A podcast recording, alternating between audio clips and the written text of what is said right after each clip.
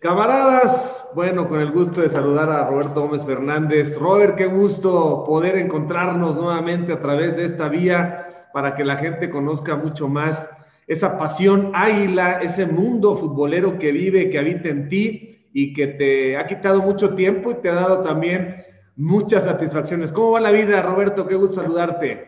Bien, muy bien, afortunadamente. Un gustazo, queridísimo Javier. Este, me, me da gusto reencontrarte eh, y pues bien, ahorita, ahorita podemos estar relativamente tranquilos en esto que tiene que ver con el americanismo. Dejamos que el Cruz Azul se creciera un poquito, este, porque es importante generar competencia. Estaba, sabes que estaba muy disparejo todo, entonces un ratito no está mal. Oye, Roberto, a ver, ¿cómo nace el americanismo eh, en tu vida? Porque yo me acuerdo que tu santo padre pues veredeó porque le gustaba uno y le gustaba el otro y luego le gustaba el fútbol, un defensor de la selección nacional y del juego limpio. Pero ¿cómo se da tu conexión americanista? Yo, cosa rara, yo le iba a las chivas de chiquito. Es más, tengo una foto a los cinco años vestido de chiva porque mi padre le iba a las chivas. Eh, hay una tía que me lleva a la, a la final del América Cruz Azul del 71 que gana Cruz Azul 4-1. Este, y ahí, pues yo creo que esto del Estadio Azteca, los, yo tenía siete años, y me impactó. Y, pues, yo veía las noticias de esas chivas que no le iban nada bien y el América que ganaba, y dije, no, pues yo aquí mejor le voy a este equipo que se llama el América. Y desde, desde entonces, entonces, esa, esa generación de Carlos Reynoso, Enrique Borca y, demás, a partir de ahí. Pero sí fue, yo creo que fue culpa del, entre comillas, de estar en el Estadio Azteca y verlos desde muy chico. Esa final que estás recordando, el año que entra, en el 2022, cumple 50 años, Roberto, 50 años. estás muy bien, te ves bien, ¿cómo estás en tu vida?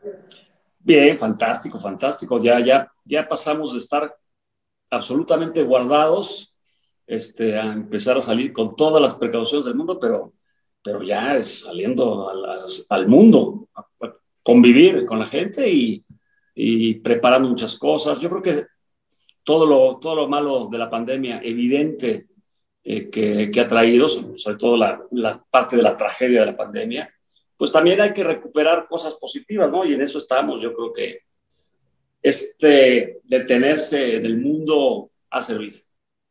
Oye, Robert, ¿y cuál es el mejor América que recuerdas? Indudablemente aquel de, de es que se habla mucho del de Ben Hacker que no ganó nada, pero eh, cómo jugaba al fútbol, pero ¿cuál es tu mejor América? Obviamente tengo un gran cariño a ese, a ese América de los 70 bajos, con desde el Pajarito Cortés y, y, Borboya y Pata Bendita y Roberto Hodge todos ellos. Obviamente Enrique Borja y, y Carlos Reynoso. Yo, no hay héroe más grande en el planeta para mí que Enrique Borja. Más que el que me digas, ¿no? La vez que tuve oportunidad de pedirle un autógrafo, que por supuesto ahí todavía mantengo, para mí es un tesoro, ¿no? Y esa dupla de Borja y Reynoso para mí, pues es muy significativo, ¿no? Porque además fue época en donde pegas pósters en las paredes y pues era el póster de, Borja y Reynoso y de, ese América, por supuesto. Pero después, pues yo creo que el de Brailovsky, Outes y Celada y esa camada, este, creo que, creo que es difícil de superar también esa, ¿no?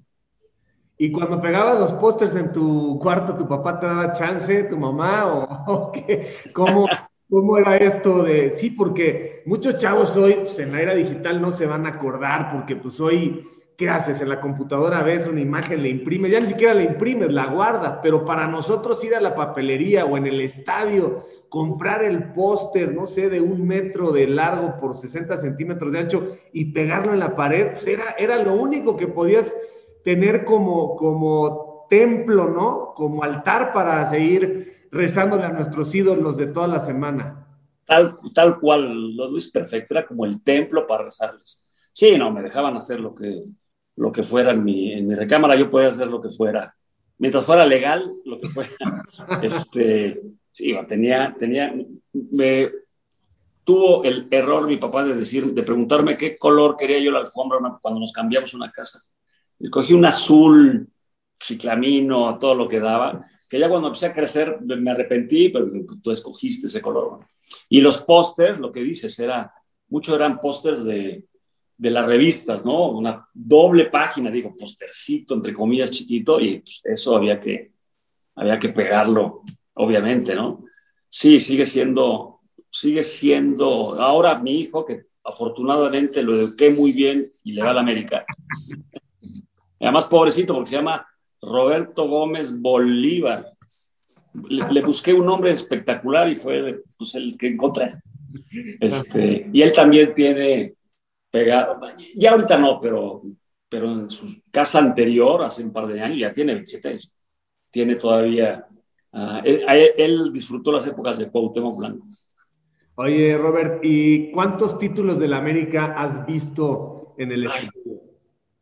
En el estadio, este, pues yo creo que todos los que haya habido del 70 medios para acá.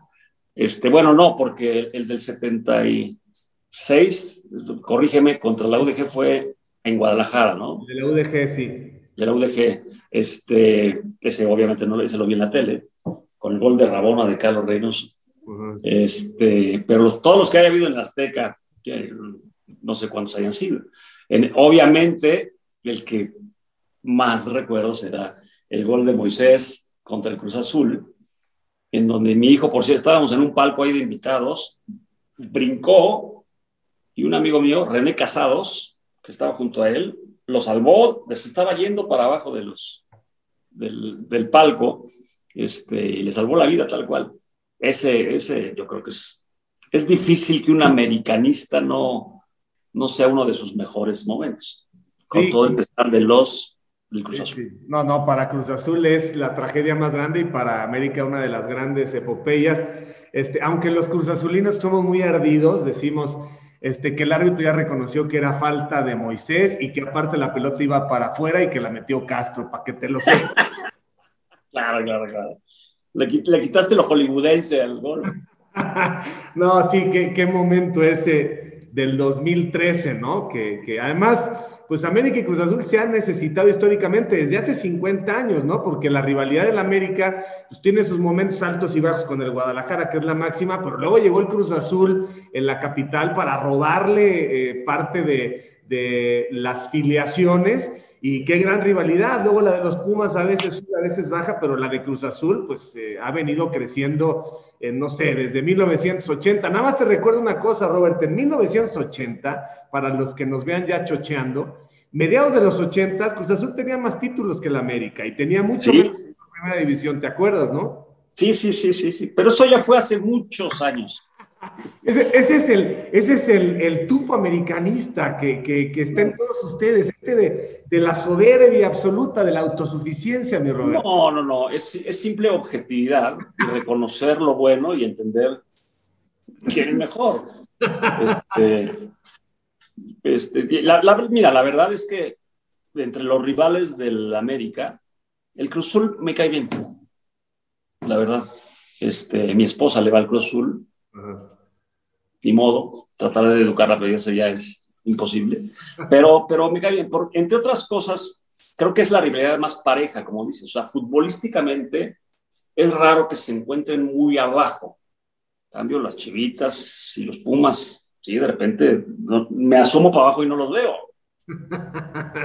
Oye, Roberto, a ver, el fútbol en tu vida, o sea, el fútbol, bueno, ya estamos hablando, del, americanismo arraigado que tienes, pero jugaste fútbol este, en algún momento, jugaba tu papá fútbol y luego, este, a lo mejor estoy cruzando muchos temas, pero seguramente también hay un punto muy cañón en tu vida con el fútbol este, desde la perspectiva del chanfle. Y cómo, cómo viste tú, cómo viviste el chanfle.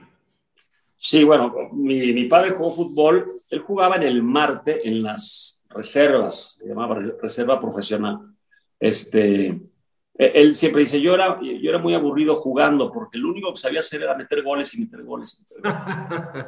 y, y, dice que no, no siguió por su tamaño, o sea, por el peso, más que la estatura, por el peso, porque era, además de chaparrito, frágil en ese momento. Eh, él, por supuesto, me, me hereda el gusto por el, por el fútbol. Yo le voy a la América primero, antes que él, y después él, él cambia. Él iba a las Chivas y precisamente en el chanfle, cuando va a ser el chanfle que tiene vínculos, necesita jugadores profesionales y tiene enlace con la gente, con diferentes equipos, pero obviamente especialmente con el América y con las Chivas, ¿no? En ese entonces ni Chivas, decían el, el, Guadalajara. Y pues tuvo unas experiencias como negativas en ese sentido y muy positivas con la gente de la América. Obviamente el vínculo del señor Azcárraga ayudó, pero, pero no, pero le, le, fue al equipo, ¿no? No es que fuera un vínculo empresarial. Este, pero ahora sí que yo lo eduqué a él en ese sentido. Y sí, jugué fútbol desde, desde niño, jugaba en el primero el Instituto de México y en el Club España, que el Club España jugaba en ese entonces muy buen, muy buen nivel. Este, Félix Fernández jugaba ahí, es, es más chico que yo, aunque no parezca.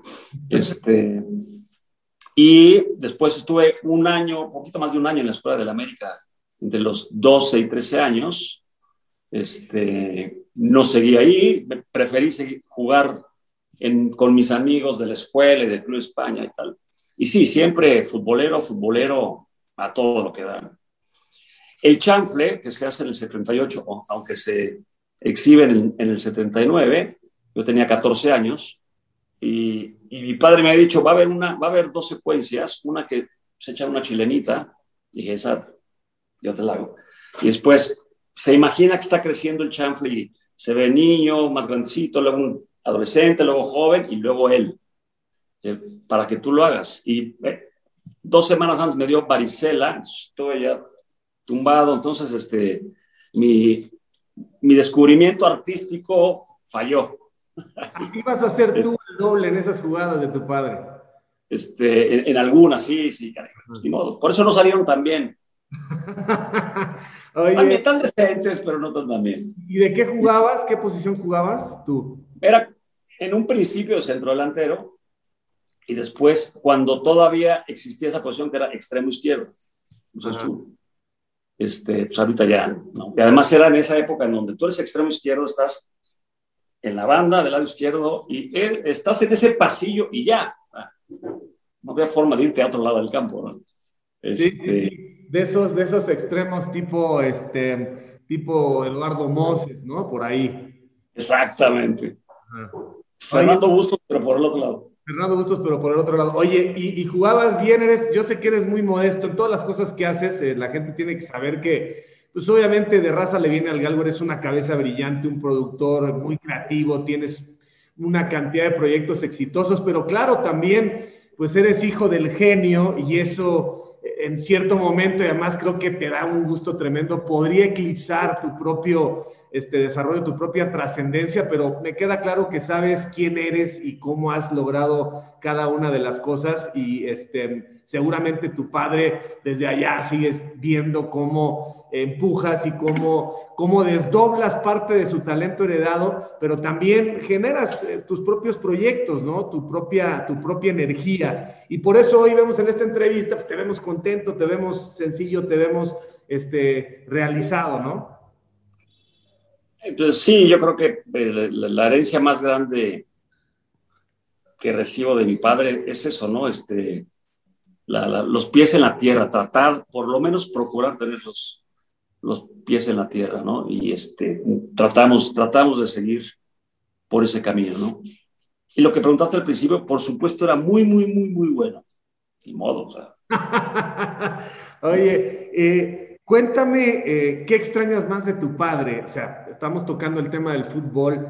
Este, uno cuando es chavo, ya cruzamos el Rubicón de la vida tú y yo por edad, ¿no? Pero uno cuando es chavo, ¿no? no hay cosa más sabia que esto que cuando tienes ocho años es tu superhéroe, ¿no? Y además este, ¿qué es superhéroe, no? Imagino que tú tenías ocho años, seis años y decías, mi papá llena estadios, mi papá no puede estar en la calle, mi papá es conocido en todo el mundo.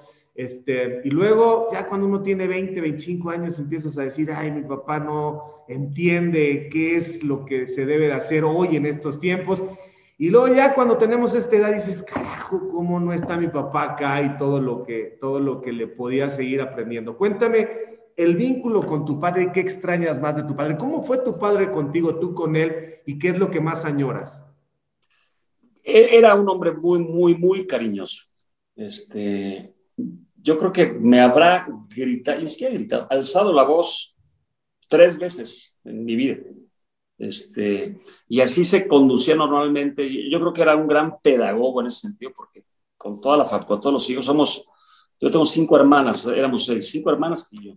Y con todos y todas, pues, era muy extraordinariamente paciente, cariñoso. Siempre que había un pleito, este, no, no era de regaños ni de amenazas, era juntarnos a ver, ¿por qué te peleaste? ¿Por qué no crees, no consideras que esta juguete es él? Sí. A ver, ¿y por qué a poco no quieres a tu hermano? Y al final, con algún chiste nos hacía reír, a ver, ahora dense un beso, un abrazo y siempre, más que regaños y gritos, era traten de entender por qué están peleando y quieran, ¿no? Un, poco en ese sentido. Eh, muy, mi padre era muy familiar, ¿no? yo creo que él padeció, Javier, el éxito de alguna forma, porque él, pues él siempre quiso ser un, una persona normal, ¿no? Si, si existe la normalidad, pero quiso ser un hombre común. Y de repente encontró el éxito y la fama ya grandes, a los 42 años empezó a ser chavo.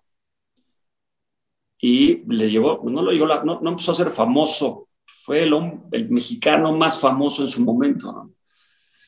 Y eso para él fue un shock importante. Entonces él procuraba tener una burbuja en la casa. en la casa jamás entraron artistas, ni la farándula, ni nada. A mi, casa entraban primos y mis amigos de la escuela y de mis hermanas y ya, nada más. Eh, y entonces él, él procuraba que, hubiera, que, que, la casa se mantuviera de esa forma. ¿no? Yo después empiezo a trabajar con él desde chavo, a los 17 años en, el programa Chespirito y de ahí hasta los últimos días.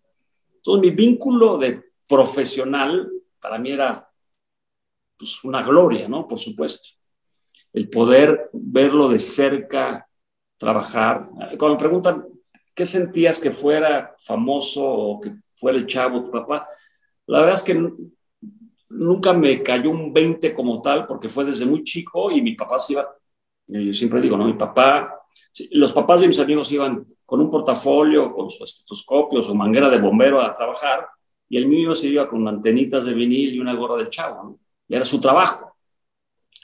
Poco a poco fue muy lento el proceso de asimilar que mi papá era una cosa rara, ¿no? Este, entonces fue, era parte de lo normal, pero verlo trabajar de cerca, pues era una gloria. Yo disfrutaba eso mucho. Yo siempre en los veranos me iba a Televisa, bueno, primero Canal 8 y luego Televisa, a ver las grabaciones, siempre ahí desde chico. Yo sabía que tenía que yo trabajar en ese mundo. Pero lo que más extraño es sentarme a platicar con él. De lo que, bueno, obviamente, del tema más importante de este planeta, que es el fútbol. Eso le dedicamos el 70% de nuestras pláticas. Y de cosas de televisión, de cine, de dirección, de actuación y tal, y, de, otras cosas. Además, él era un gran charlista, era sentarte con él a platicar era una bendición también. Entonces, eso es lo que más extraño, estar sentado enfrente de él y hablar, platicar de lo que fue. Oye, Robert, a ver, platícanos eh, si recuerdas, por ejemplo, eh, alguna especie de ritual en la creatividad, o sea, eh, todo lo que fue creando, ¿no? O sea, una palabra, un personaje, un concepto, o sea, son de diferentes magnitudes, pues todos estos detalles, ¿no? Un gesto, una frase, este, en fin. Eh, tenía, tenía algún ritual en casa, por ejemplo, anotaba algo y luego lo rebotaba, o, se quedaba callado, o o de pronto absorbía algo que le decía, no sé, el bolero o el jardinero. Tenía, tenía algo que en particular recuerdes que decía, aquí hay algo y de esto bajarlo y después desarrollarlo o, o no. ¿Cómo era ese proceso creativo? Sí, bueno, primero, importante, era muy disciplinado, ¿no? Tenía su horario de trabajo. Él, cuando le preguntaban, cuando llenaba algún formato de ocupación, le ponía escritor no ponía ni actor ni director, era, su trabajo era ser escritor. Tres semanas de las cuatro al mes, él estaba en la casa sentado escribiendo, desayunaba su café y a su despacho escribir hasta la hora de la comida, comía, descansaba un rato y seguía escribiendo toda la tarde. Entonces, primero disciplina, que con el tiempo fue puliendo sus tiempos y sus formas. Lo que dice sí, apuntaba muchas cosas, tenía ciertas tarjetas apuntando detalles y tal. Era, yo creo que lo que, una de sus virtudes grandes era, era un extraordinario observador y conocedor, conocedor de la esencia humana, ¿no? de la condición humana, y, entendía los mecanismos que nos hacen actuar y reaccionar. observaba la humanidad tal cual. Y de ahí, sin duda, extraía para hacer parte de su trabajo. Repito, sí tenía muchas este, tarjetas. Y al escribir, siempre, siempre sabía que tenía que tener un principio y un final, ya fuera un programa de media hora, de una hora, o un sketch de cinco minutos. Él sabía cuál era el remate y construía en medio. Y te lo podías encontrar muchas veces actuando él solo en su despacho, ¿no? La puerta estaba abierta, no, no, sé por qué, porque lo distraíamos mucho, pero estaba abierta y lo podías encontrar haciendo alguna actuación, sobre todo cosas físicas y mecánicas, ¿no? De tirando el vaso mientras recogía el puro y tal, tal. Este, así, midiendo los tiempos también. Y por supuesto, copiando cosas que veía en la casa. Por ejemplo, el brinquito del chavo cuando se emociona es un brinquito de, de, una hermana mía, de Tere, mi hermana, que lo hacía desde muy chiquito. Que de hecho lo, tenemos ahí plasmado en, película de Super 8, haciendo ese brinquito. Este, pero yo, la parte importante es esa, que era, le dedicaba por lo menos 10 horas al día a estar sentado escribiendo, ¿no? Y con el rigor que tenía, que tiraba y tiraba y tiraba hojas al basurero, este, hasta que encontraba la perfección. Y lo que dices también, ¿no? El orden de las palabras que tú, tú como escritor que también eres, entiendes que con solo cambiar un orden de una palabra puede cambiar el sentido o el poncho, la intención. Él era este, milimétrico en ese sentido y revisaba y revisaba y revisaba. Él en un principio escribía máquina con, con estos cuatro dedos, pero como tenía él que entregar, pues obviamente limpio su trabajo, cuando iba ya más de la mitad de la página, pues tenía que tirar todo, porque pues, en esa época no había correctores muy efectivos, entonces tiraba toda la hoja y volvía a empezar. Entonces lo que decidió es hacerlo a mano. Entonces empezó a escribir mucho a mano, a lápiz, porque podía borrar para poder entregarlo este, limpio, con, obviamente sin faltas de ortografía y sin errores de, tipo. Entonces él tenía un, un, callo muy grande aquí, una bola de, estar 10 horas dándole al lápiz, ¿no? Y después, cuando empezaron a salir máquinas eléctricas, empezó a combinar un poco la máquina eléctrica, pero como que le, encontró el gusto a escribir a, a mano. Y además, como era un buen dibujante también, este, tenía muy buena letra. Yo creo que le gustaba el manejo del lápiz. Oye, Robert, y a ver, se saben muchas cosas de su vida. Yo tuve la oportunidad de platicar eh, algunas veces con él. Está la biografía que está genial. Que, que además eran, eran parientes. Sí, sí, sí, sí.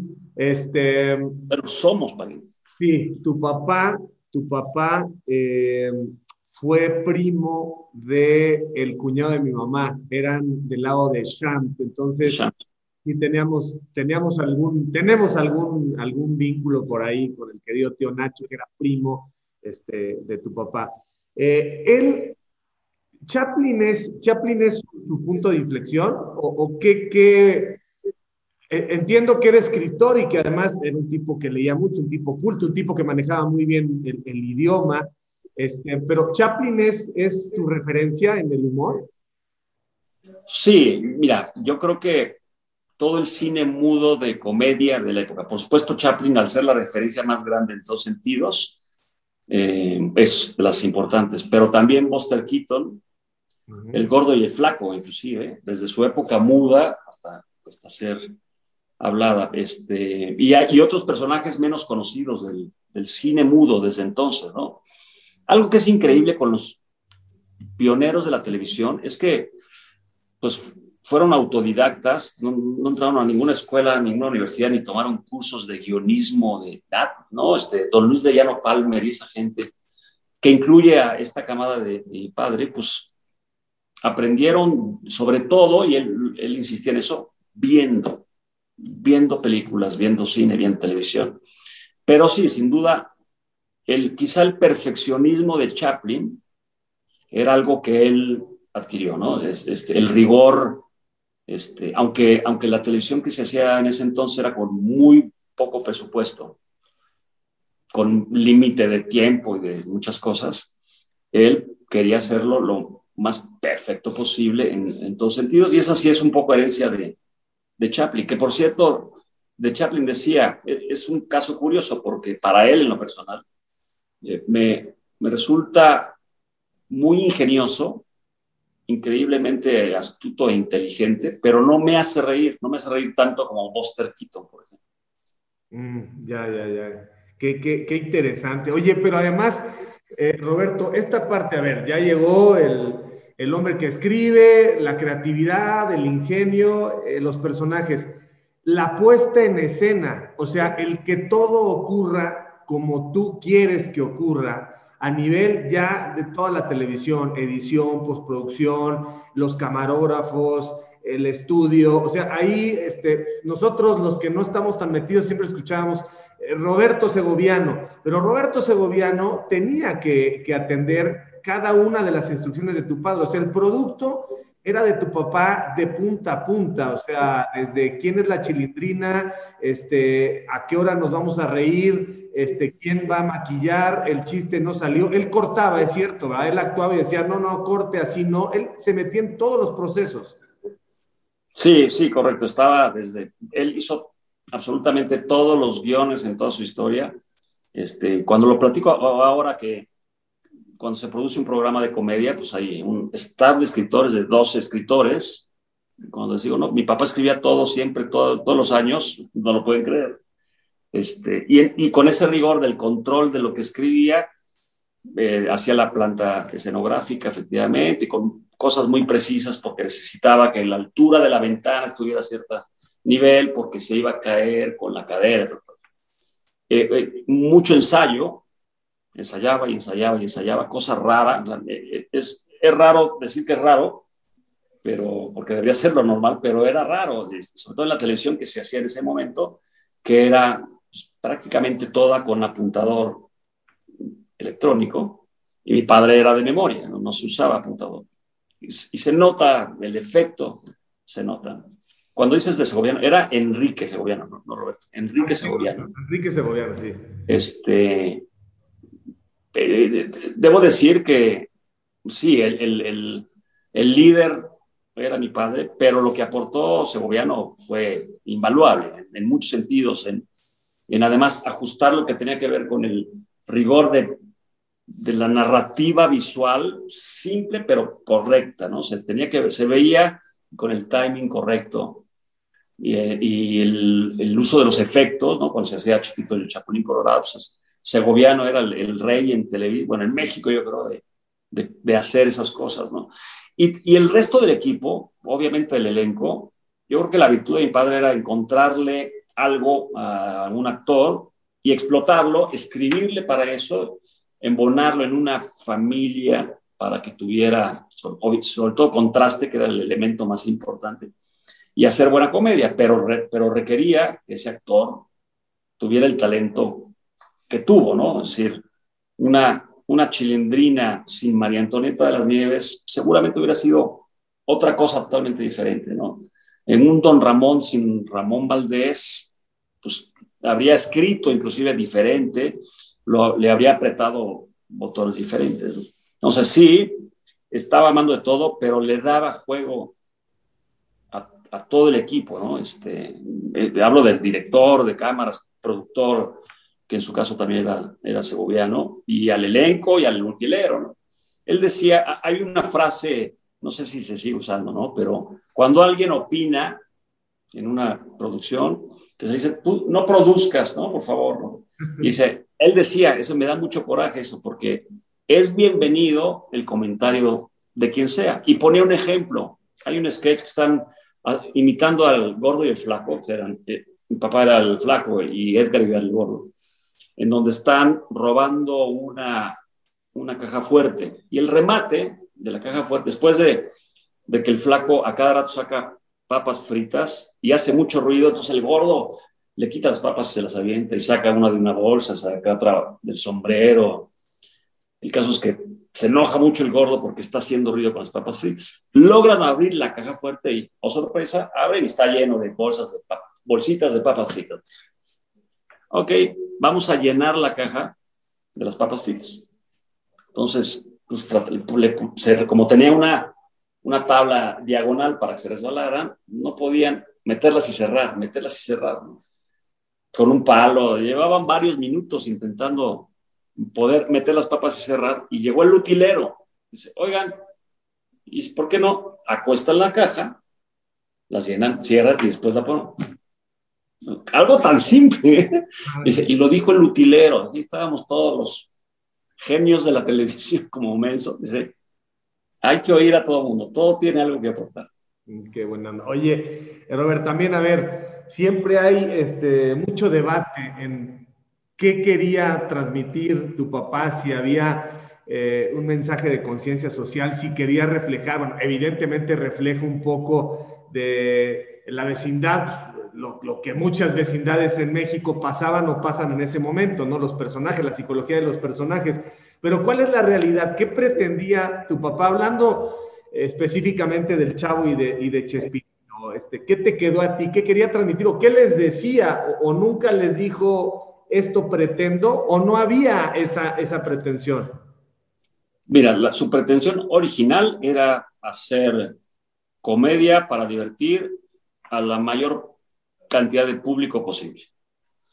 Su filtro importante era él, es decir, si a mí me gusta, decía él, espero que les guste a los demás, ¿no? Este, no, no hacía y en esa época, no sé si no las hizo después este, focus groups y análisis y encuestas, eso detestaba eso, ¿no? O sea, el público no sabe lo que quiere, yo soy el que sé que puede hacer algo bueno, ¿no? Pero después fue entrando en conciencia que debía ser entretenimiento, pero entretenimiento sano. Pero eso fue con el tiempo. Este, le fue cayendo. Incluso ah, hubo, y él reconocía ciertos episodios irresponsables de su parte en formas de entretenimiento. El más claro primero fue eh, el doctor Chapatín con esta cosa que se llamaba Los supergenios de la mesa cuadrada y había chistes irresponsables o que hoy serían cárcel casi casi.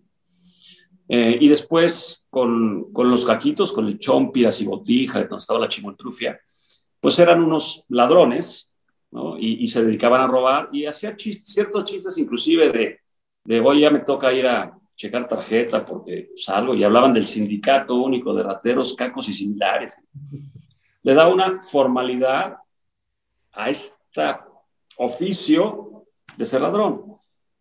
Y oyó una entrevista eh, en, en, 24 horas a un ladrón que hablaba más o menos así. Dice, no, yo voy a trabajar, robo dos, tres casas y regreso, pero hay, hay, hay días en la tarde que no regreso a trabajar. Y mi papá le, le, cayó el 20 hasta ese momento, yo creo que tarde. Dijo, uff, esto es muy irresponsable, estamos normalizando esta actividad que es ser ladrones. Y entonces hay un capítulo en donde toman conciencia y se retiran de ser ladrones y, y, es en donde los mete a un hotel y empiezan a trabajar en un hotel. las, últimos años de los caquitos ya no eran ladrones, eran ex caquitos, de hecho. este, pero sí, y, algo que lo, que lo marcó de alguna forma es, lo llamó en algún momento el señor Azcárraga a su oficina y le enseñó un mapa del mundo, ¿no? Y a todos estos foquitos que ves de, Latinoamérica, todos ellos te ven, ¿no? 300 millones a la semana tú los diviertes. No les puedes hacer daño. Diviértelos, pero no les puedes hacer daño. Este, y pues y eso fue, en, digamos que 70 saltos, ¿no? Y, Creo que a partir de ahí tomó todavía más conciencia en ese sentido. Y entonces su objetivo no era, no había pretensión de ser conciencia social. Eh, obviamente en la vecindad hay un reflejo de un microcosmos muy identificable, no nada más en México, ¿no? Este, en cualquier lugar que tenga visos de tercermundismo, que puede ser también en una colonia del primer mundo, pero pobre. Y sí hay un reflejo porque hay condición humana muy bien entendida pero no pretendía ser ni conciencia social ni nada por el estilo, pero sí divertir sanamente. Sí, porque este, el hecho de que el chavo fuera huérfano, este, pues, había un, mosaico de posibilidades, ¿no? Este, para mantener el, el misterio sobre, sobre su pasado, sobre su origen y al mismo tiempo pues generar este nivel de ternura y de comprensión y de cariño sobre el personaje, ¿no? Digo, a mí me quedó eso, eso muy claro, ¿no? En, el propósito, ¿no? Claro, y lo que dices, este, el, elemento más fuerte de la vecindad del chavo es la ternura, sin duda, ¿no? Él decía que era el, elemento más eficaz en el entretenimiento en la, televisión. Más, más que la violencia, más que el sexo, la ternura. Lo que pasa es que es lo más difícil que tenga, que tenga impacto. Y la verdad es que todo fue circunstancial también. ¿no? Este, él, él, empezó a dar su, su, historia detrás con el tiempo, al paso del tiempo. Y e incluso hace un libro que se llama El Diario del Chavo, en donde hace cierta reflexión de cuál pudo haber sido su origen y tal. Pero la verdad es que eh, el Chavo inicia porque Rubén Aguirre, que hacían los chifladitos, se le va a la competencia, estaba en el Canal 8 lo llaman al Canal 2 para hacer el club de Shori, se queda sin Rubén Aguirre, tiene que sustituir ese sketch. Y tenía él algo escrito de un globero y dos niños que lo hace. El globero era Ramón Valdés y los niños son papá y María Antonieta de las Nieves. No tenían nombre. Y gustó, además era el gimmick de comedia era este señor que vende globos a los niños y detesta a los niños, y estos niños que les encanta dar lata a los adultos. Y ahí empieza el chavo y, empieza, después los mete una vecindad. ¿Y por qué es huérfano? Pues porque no había más actores, ¿no? ¿Y por qué Florinda no tiene esposo? Porque pues, se necesitaría un elenco de 25 para tener familias completas y pues no había espacio. Hay momentos en los que, en cierto, hay muchos libros de análisis sociológicos, antropológicos, filosóficos y psicológicos de la vecindad del Chavo o del Chapulín Colorado, que hacen muchas interpretaciones. Una que me divierte, dos me divierten mucho. Una es el rojo del Chapulín, seguramente es por una inclinación comunista, ¿no? Y pues no, eso fue, se desecharon los colores verde y azul porque no entraba en el croma para hacerlo chiquito, blanco y negro porque eran inmanejables en esos, el control de video, y quedaba el rojo. Y entonces por eso fue rojo, ¿no? Y luego otra, Rubén Aguirre, haciendo el profesor Girafales, pues de repente se le olvidaba quitarse la argolla. Hay varios capítulos que salen. Entonces es la verdadera, verdadera historia del profesor Girafales que es realmente casado y le quiere poner los cuernos con doña Florinda. Pues no, no era, no era así. Qué interesante, entonces él confecciona un poco y ya este, la, trascendencia hace que todo el mundo crea que hay algo más de fondo y más complicado en, ¿no? Este, que, que lo que realmente fue. Exactamente. Él, él después, con el tiempo, le va dando forma y va, va generando sus tesis, por decirlo de alguna forma, ¿no? Este, y, y, y además hacen sentido. No Chapulín Colorado no pretendía ser un un héroe como se concibe hoy. Era un héroe súper tercermundista, que inclusive empieza con el traje roto y tal, y era una parodia a los grandes superhéroes, bueno, a los superhéroes que se conocían en ese momento, que eran Batman y Robin, casi nada más. Y, este, y era una burla a eso. Pero con el tiempo va adquiriendo connotaciones verdaderas de, de superhéroe y él, él le va dando también esa forma. Eh, eh, ahora acaban de hacer, muy buena me parece, perdóname que se vea el nombre, pero ahora Marvel hace un antihéroe muy divertido, ¿no? Este, ¿cómo se llama? Que llaman dos capítulos, dos películas, que le sale todo mal, este, que no es para niños. Ay, se me Este, sí, bueno, las Jaime. Sí, pero sí, sí, es una, es una especie de antihéroe también. Es como una hormiga, ¿no? Es un, aquí está, ant, ¿no es ant? Bueno, hay uno, hay, antes uno, pero es uno que se hace chiquito. pero hay otro también que... Sí, bueno, hasta en eso se adelantó tu padre. Oye, Robert, ¿sabes que cuando este, concertamos esta entrevista no habían venido estas declaraciones de un youtuber y aquí tampoco o sea, no te voy a preguntar, ¿y cómo te llevas con Kiko? ¿Y qué onda con Florid? No, porque realmente este es, este es otro corte que queremos manejar. Este, para escándalos y cosas de estas así, declaraciones sensacionalistas, pues hay otros espacios y muy respetables y tú, tú sabes cuáles manejas y cuáles no. Pero esta declaración, este, seguramente te caló y la, la, escuchaste, que, que, lo peor que le pudo haber pasado a México en comedia es eh, lo que generó tu papá. Y número dos, el contexto este, sobre todo la dictadura en Chile, que se presentaban en condiciones este, muy especiales, parecen, parecen juicios injustos y desproporcionados, pero este, no es lo que yo pueda percibir o creer, sino lo que tú tengas que decir. Sí, mira, yo creo que comentarios positivos y negativos hay en todos lados. Son muy respetables, ¿no? Sería imposible que teniendo esta audiencia de, cientos de millones de personas, pues a todos, a todos les gustara y a todos les cayera bien, muy, muy respetable, ¿no? ¿no? Es algo que se deba ni siquiera debatir, no tiene mucho sentido debatirlo. Y lo que tiene que ver con, con lo de la dictadura también, o sea, evidentemente falta mucha información, que es algo que ni siquiera quisiera entrar en debate ni, ni, ni, justificar, entender, porque creo que no, no tiene mucho sentido.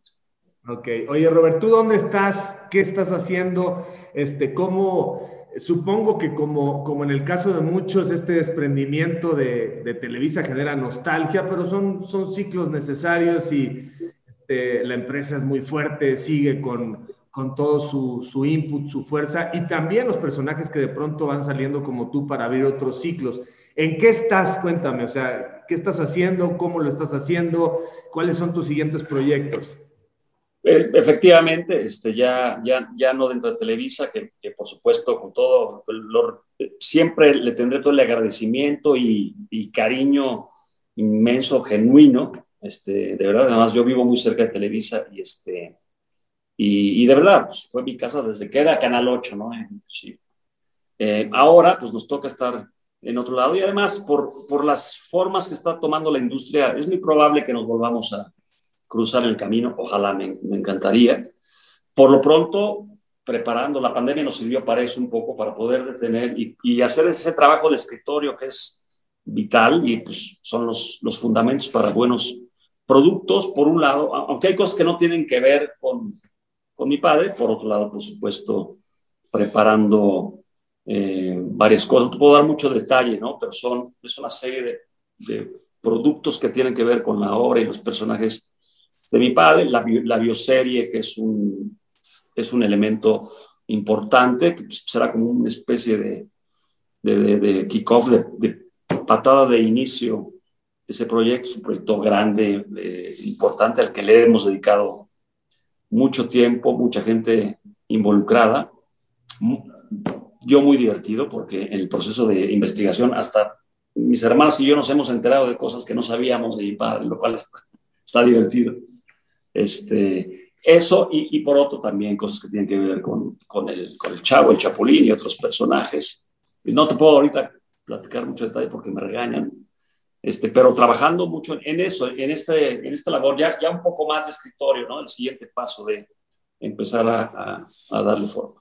No, bueno, este, ya, ya me dijiste, me dijiste poco, pero me dijiste todo. O sea, si, si la serie de, de Luis Miguel ha tenido este, un impacto brutal, en, nada se parece proporcionalmente al interés que va a despertar pues, en, todo el mundo, cuando menos en todo el mundo de la hispana, este, la vida y los detalles de, de, de Roberto Gómez Bolaños, ¿no?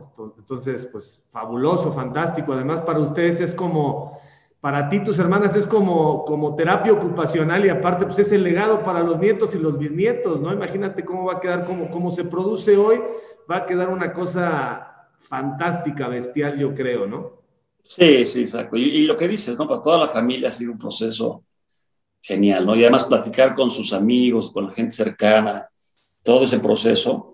Pues, y obviamente nos desviamos en, el anecdotario, y este, por eso ha sido tan lento también, porque el proceso de, de investigación ha sido eh, muy divertido y, y, ha sido una especie de terapia también, obviamente, ¿no?